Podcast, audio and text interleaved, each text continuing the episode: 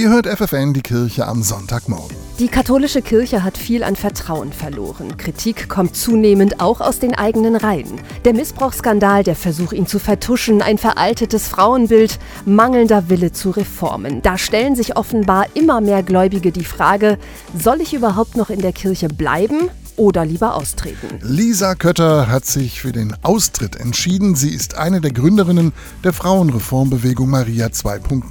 Ihr Grund, all ihre Versuche, Reformen anzustoßen, sind gescheitert, sagt sie.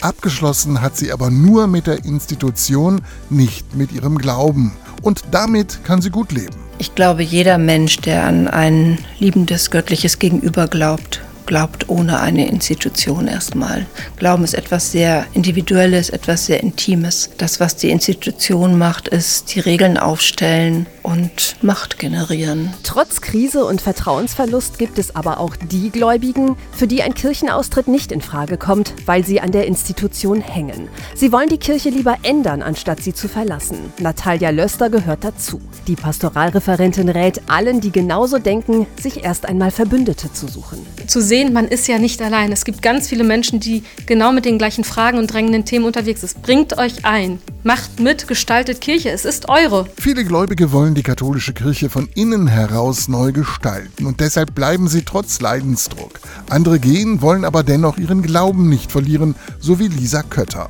Sie sagt, trotz Kirchenaustritt bleibe ich getauft und sie fühlt sich bestätigt durch einen Brief, den ein evangelischer Pfarrer an Gemeindemitglieder geschrieben hat, die ihre Kirche verlassen haben. Da drin stand, sie haben sich das bestimmt sehr gut und lange überlegt, ob sie austreten wollen. Ich möchte Ihnen nur mitteilen, für mich hat sich nichts geändert. Es wäre schön, wenn die römische Kirche auch solche Briefe schreiben könnte. Schließlich kommt es auf den Glauben an und darauf, ihn für sich so gut wie möglich leben zu können. Da sind sich Lisa Kötter und Natalia Löster einig.